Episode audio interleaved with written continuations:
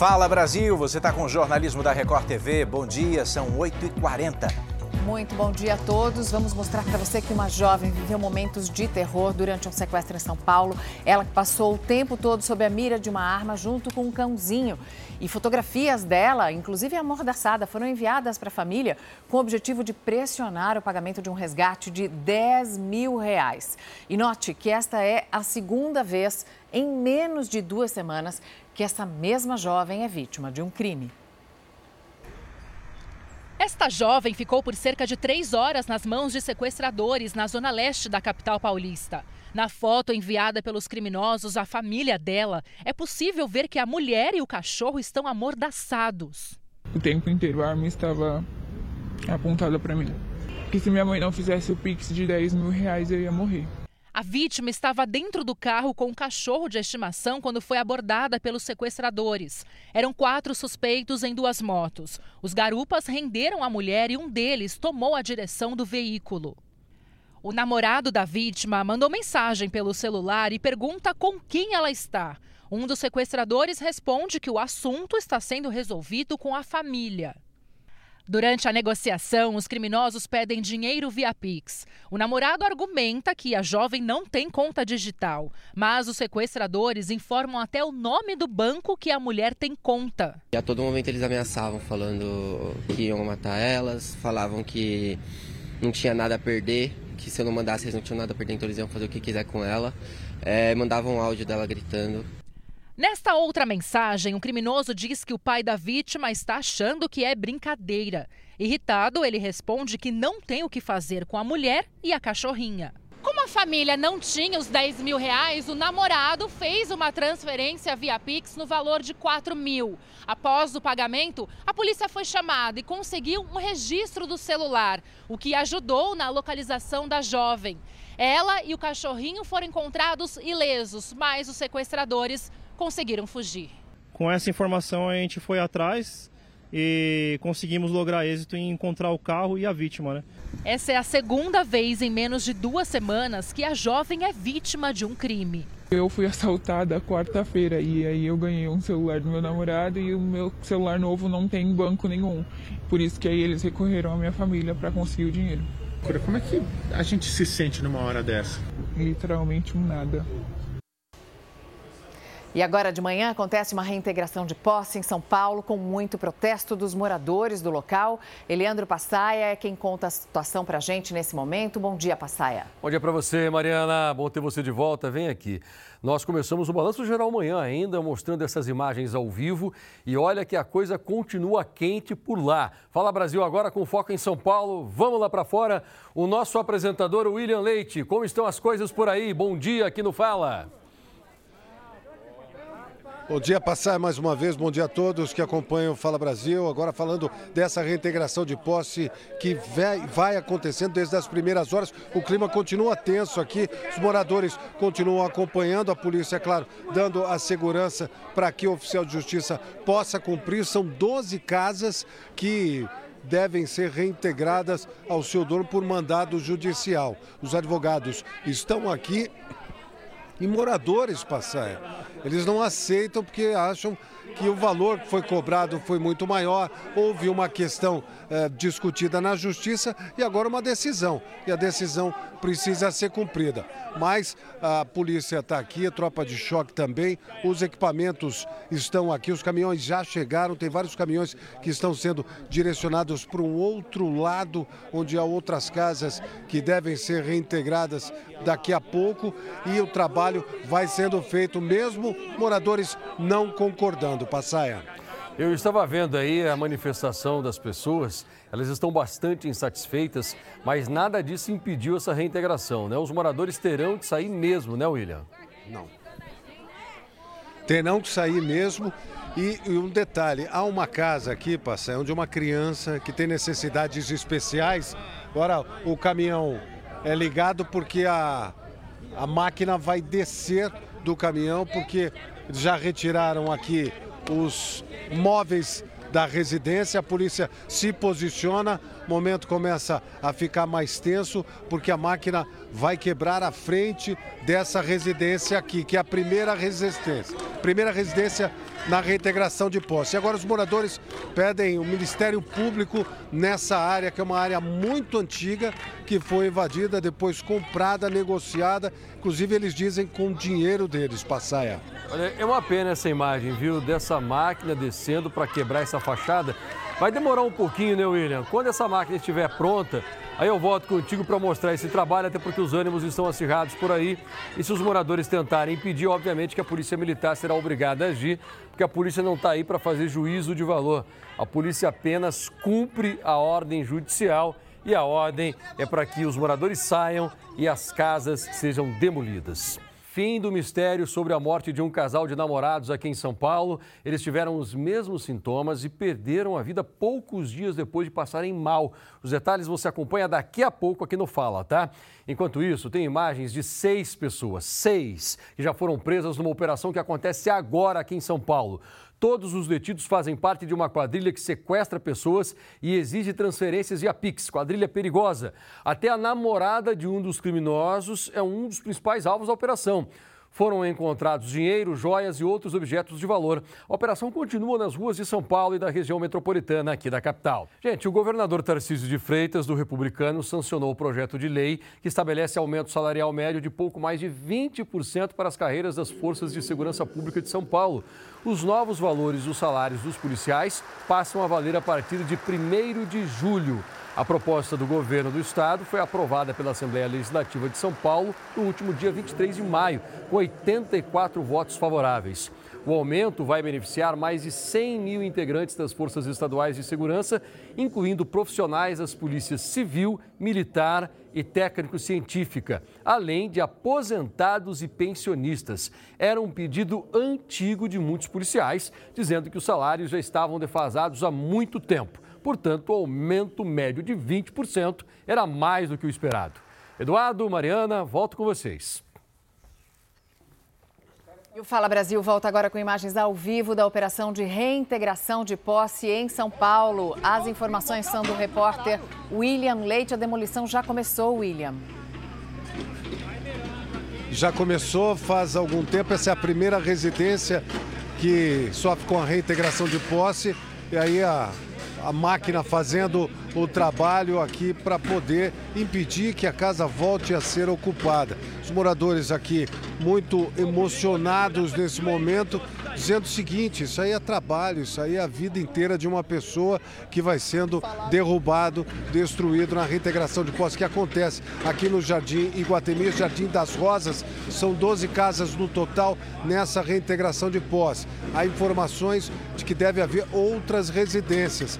A briga é, a discussão é em relação aos valores, que antes seriam valores menores e agora seriam três, quatro vezes maiores cobrados pela dona do terreno, que não foi aceito pelos moradores. E aí isso acabou culminando na reintegração de posse. Mariana Edu. Obrigada, William. Muito tristes essas imagens, claro, mas quando a justiça também demora para tomar uma decisão, as casas são levantadas, são habitadas, são construídas, né? E agora, é, essa cena é de muita tristeza, porque é como disse um morador, né, William? Isso aí é dinheiro de trabalho, é dinheiro de suor, é dinheiro de luta. Exatamente, é dinheiro de trabalho. O morador aqui, inclusive, disse: é dinheiro de trabalho. Isso sete anos, foi oito anos de trabalho aqui, ó. Faz economia, deixa de ir no mercado para fazer compra, trabalhando sábado e domingo de feriado para acontecer isso aqui. É, o morador está chorando aqui, está muito emocionado. A gente compreende, mas também compreende a decisão judicial e a polícia aqui garantindo a segurança de todos para poder fazer cumprir essa decisão, Mariana. Ô William, a pessoa vendeu o terreno para esses, esses loteadores, para essas pessoas e depois pediu o dinheiro, o lote de volta porque aumentou o preço e eles não quiseram pagar, pelo que eu entendi? Na verdade é assim, eram terrenos invadidos e depois esses terrenos foram comprados por uma associação é, que representou os moradores. E aí, no meio dessa negociação, os valores eram colocados, uh, vamos dizer aqui, cada terreno custava 26 mil reais. Quando eles foram negociar com a imobiliária, segundo os moradores, os valores foram para 140, 150, 200, 250 mil. E eles não tinham condições de pagar. Alguns aceitaram, começaram a pagar de forma parcelada e outros não tinham condições e esses é que estão sofrendo com a reintegração de posse. Uma delas, né, 12 casas hoje aqui, mas serão outras casas, é, muito provavelmente sofrerão com outras reintegrações que acontecerão aqui no Jardim Guatemi, Jardim das Rosas, zona leste de São Paulo, viu Mariana?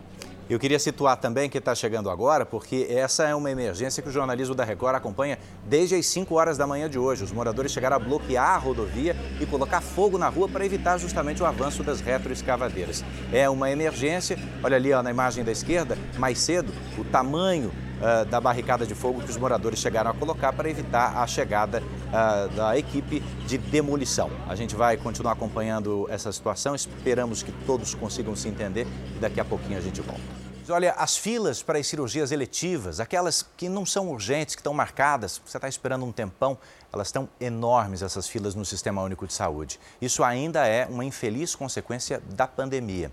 Os pacientes sofrem com dores, com limitações, com espera, enquanto estão aguardando a vez de operar.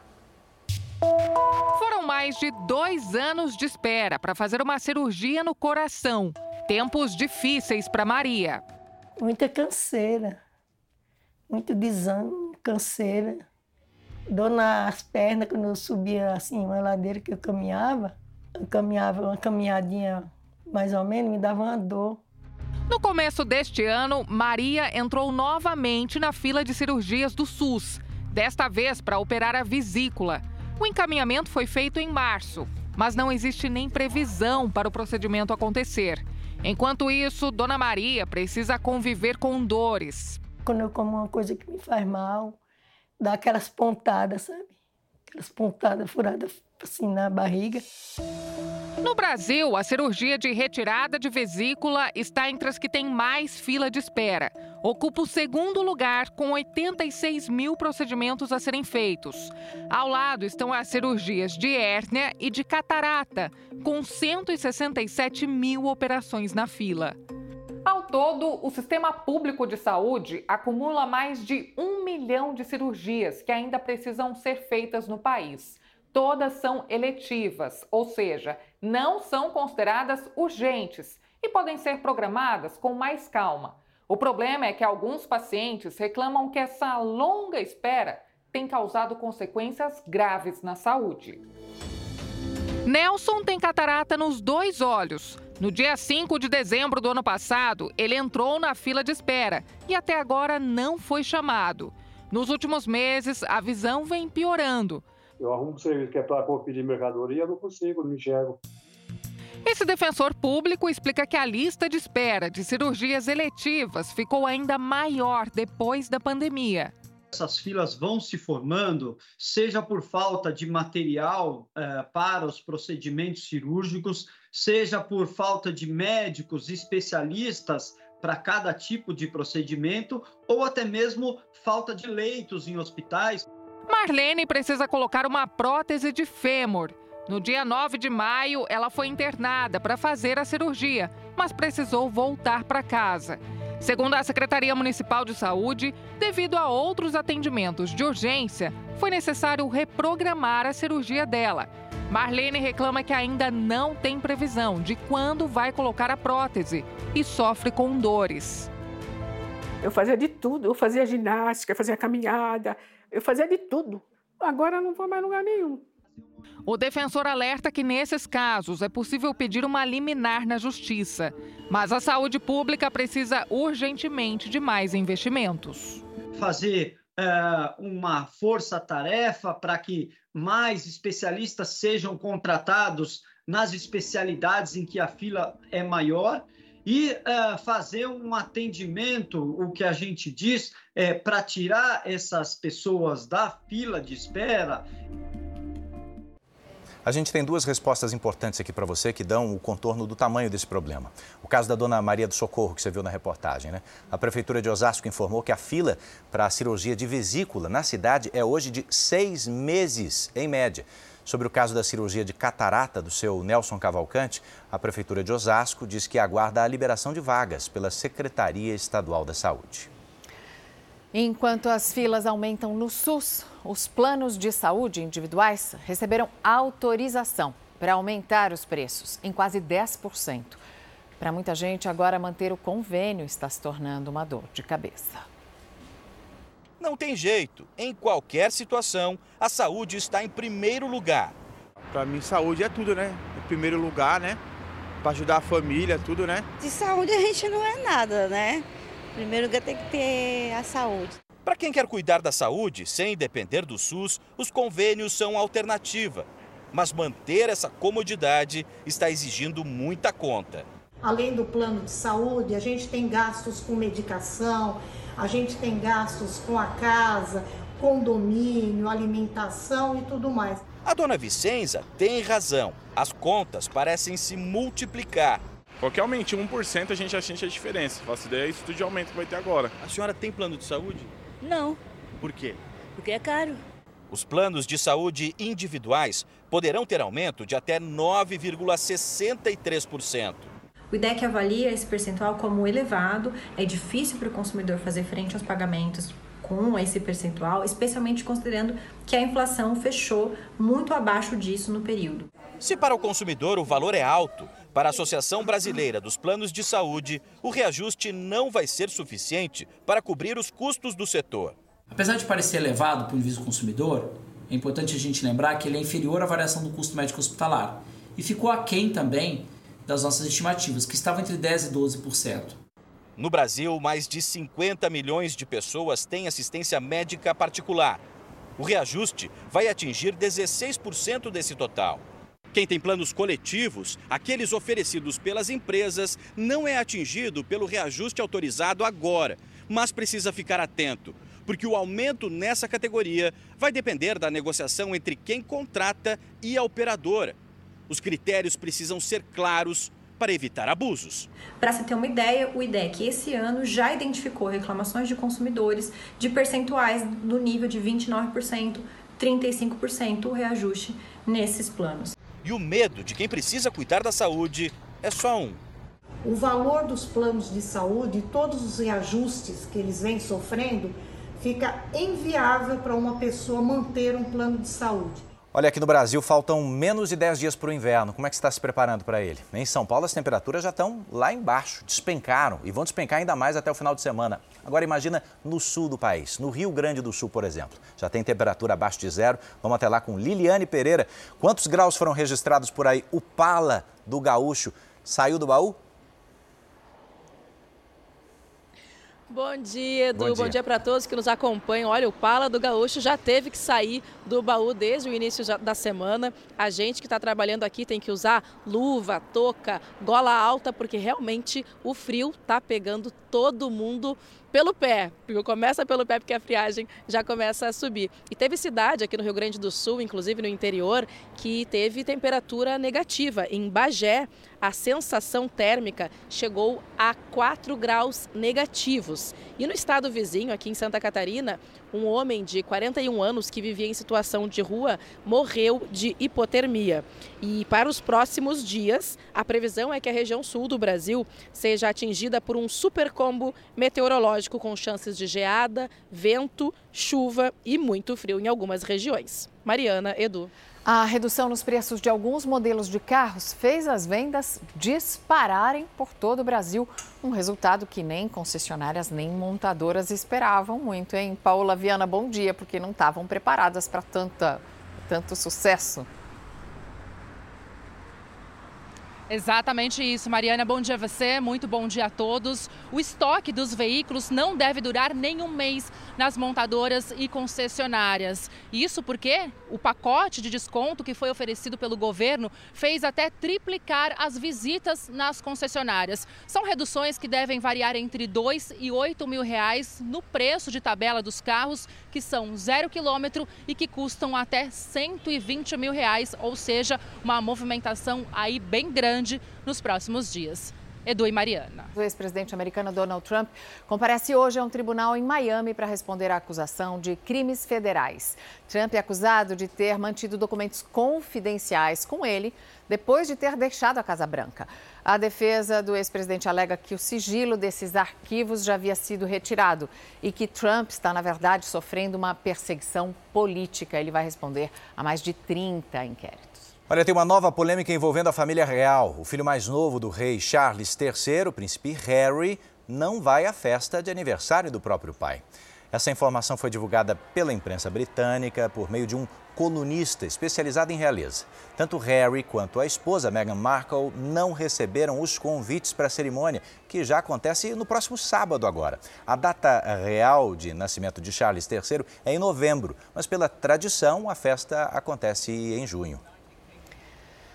De volta ao Brasil, o Senado deve votar hoje a medida provisória que recriou o programa habitacional Minha Casa Minha Vida. Vanessa Lima tem os detalhes e a gente vai para Brasília para falar com a Vanessa daqui a pouco. Vanessa, agora, bom dia para você.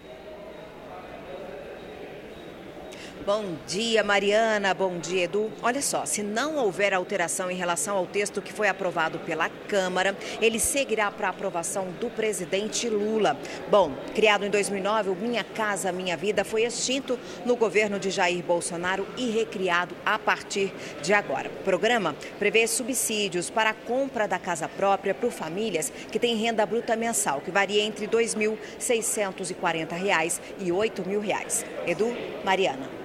Obrigado, Vanessa. Detalhe importante. Agora, olha só: a Comissão de Assuntos Econômicos do Senado da República deve votar ainda hoje um projeto que prorroga a desoneração da folha de pagamento das, das empresas, isso até 2027. Além da criação de novos postos de trabalho, essa prorrogação é muito importante para a manutenção de 9 milhões de vagas oferecidas pelos 17 setores que mais empregam no Brasil. Se for aprovada, a proposta vai para análise dos deputados sem passar pelo plenário do Senado. O autor do projeto, líder do União Brasil no Senado, Efraim Filho, defende a importância do projeto para a economia brasileira. Essa aprovação é importantíssima para dar segurança jurídica aos 17 setores que mais empregam no Brasil. O texto que vai ser votado prorroga a medida até 2027. A desoneração autoriza as empresas a pagar alíquotas de 1 a 4,5% sobre a receita bruta, em vez de 20% sobre a folha de pagamento. Caso não haja prorrogação dessa política, a gente pode ver menor geração de empregos, pode ver em alguns setores, inclusive, demissões e uma diminuição da média salarial nesses setores e também uma diminuição da arrecadação da Previdência por conta dessa política. No final do mês passado, o líder do governo no Senado pediu mais tempo para analisar a proposta. Eu acho que o provisório virar definitivo não é a melhor solução para a economia brasileira. Mesmo com o pedido de vista do líder do governo, Jacques Wagner, do PT, há três semanas, parlamentares da Comissão de Assuntos Econômicos apoiam o projeto que preserva e estimula a criação de empregos. Não há sentido nenhum em nós colocarmos peso numa economia que precisa agora voltar a crescer o mais rapidamente possível na geração de renda e emprego. Eu não tenho dúvida que nós iremos aprová-la para que o país não retroceda, aumentando essa carga e pode inviabilizar muitos postos de trabalho no nosso país. Vamos conversar com o Jean Brandão agora. Vai ser retomado hoje o júri popular de três dos cinco acusados de roubar, matar e queimar uma família em janeiro de 2020 na Grande São Paulo. Ô Jean, entre os réus, a filha do casal que foi assassinado. É isso, Jean? Bom dia. Bom dia, Passaia. É isso mesmo. Entre os, réus que estão sendo julgados hoje está Ana Flávia Gonçalves. Todos os acusados estão presos e vão responder pelo crime, pelo assassinato do casal Romilque Gonçalves, de 43 anos, e Flaviana Gonçalves, de 40, além do filho deles, Juan Vitor, de 15 anos. A filha do casal e uma amiga delas estariam envolvidas no crime, segundo uma acusação que foi feita pelo Ministério Público. Outros dois réus, o Juliano e o Jonathan Ramos, serão julgados em agosto. Isso porque ontem eles destituíram a advogada de defesa no início da sessão e foram retirados da sala. Eles são acusados de matar essa família em janeiro de 2020. Eles foram encontrados dentro de um carro carbonizado. O julgamento deve ter a duração de quatro dias. Passaia. Ok, Jean Brandão, competente jornalista que a Record tem, veio lá do Rio Grande do Sul para fazer sucesso aqui em São Paulo. Vamos girar? Nós vamos falar agora daquela reintegração de posse que acontece nessa manhã aqui em São Paulo. Moradores fizeram barricadas para impedir o acesso da polícia, mas não adiantou. Parte das casas acabou sendo demolida e isso aconteceu agora há pouco. Tem uma mulher que acabou passando mal e levada pela polícia militar ao hospital. Olha só o que aconteceu. Eram cinco famílias que tinham se recusado a negociar com o dono das terras no passado. Agora a polícia determina que elas sejam retiradas daí e as casas foram demolidas, tudo registrado pelas câmeras aqui da Record. E atenção agora, você que mora na capital, as multas por estacionamento irregular em Zona Azul subiram 50% com aquele carro espião. É esse carro que está aí, com quatro câmeras no teto cada câmera apontada para um lado. Com essas câmeras acopladas, 80 veículos espiões monitoram as 54 mil vagas na capital paulista. As vagas de zona azul são aquelas que são pagas em áreas movimentadas da cidade. A multa por estacionar sem pagar custa R$ 193,25 e rende 5 pontos na carteira nacional de habilitação. Portanto, muito cuidado, porque tem muita gente sendo multada. E um homem foi resgatado com vida depois de ficar mais de 24 horas preso num poço.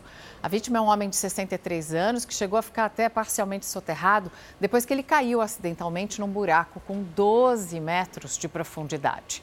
Essas são as imagens do resgate. Esse caso aconteceu em Cuba e as autoridades locais acreditam que as fortes chuvas que atingiram a região fizeram com que o solo todo cedesse. Por isso, a abertura desse enorme buraco de 12 metros de profundidade. Esse homem já foi encaminhado a um hospital, ele teve sorte, tem 63 anos e está bem de saúde. Aí você vê a imagem dele, a expressão de alívio, né? Põe alívio nisso. Com esse resgate dramático, mas bem sucedido, o Fala Brasil termina agora desejando um bom dia para você.